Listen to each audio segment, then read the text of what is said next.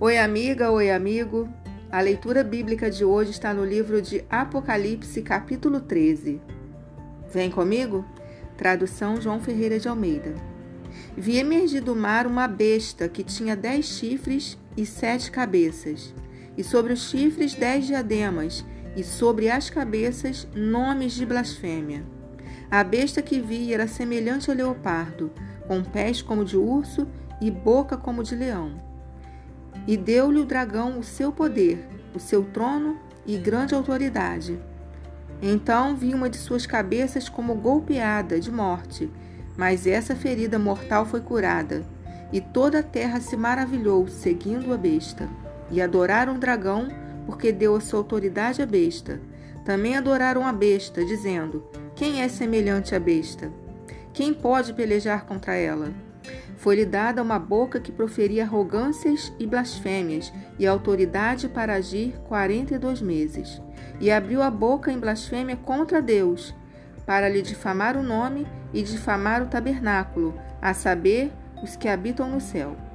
Foi-lhe dado também que pelejasse contra os santos e os vencesse. Deu-se-lhe ainda autoridade sobre cada tribo, povo, língua e nação e adorá-lo-ão todos os que habitam sobre a terra, aqueles cujos nomes não foram escritos no livro da vida do Cordeiro, que foi morto desde a fundação do mundo. Se alguém tem ouvidos, ouça. Se alguém leva para cativeiro, para cativeiro vai. Se alguém matar a espada, necessário é que seja morto a espada. Aqui está a perseverança e a fidelidade dos santos. Vi ainda outra besta emergir da terra. Possuía dois chifres, parecendo cordeiro, mas falava como dragão.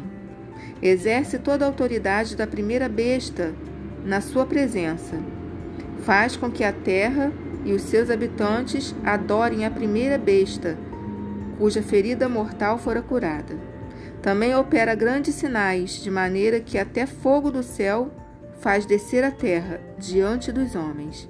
Seduz os que habitam sobre a terra por causa dos sinais que lhe foi dado executar diante da besta, dizendo aos que habitam sobre a terra que façam uma imagem à besta, aquela que, ferida a espada, sobreviveu.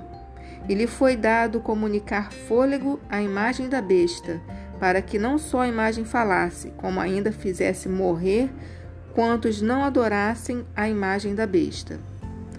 A todos os pequenos e os grandes, os ricos e os pobres, os livres e os escravos, faz que lhes seja dada certa marca sobre a mão direita ou sobre a fronte, para que ninguém possa comprar ou vender, senão aquele que tem a marca, o nome da besta ou o número do seu nome. Aqui está a sabedoria. Aquele que tem entendimento calcule o número da besta pois é número de homem.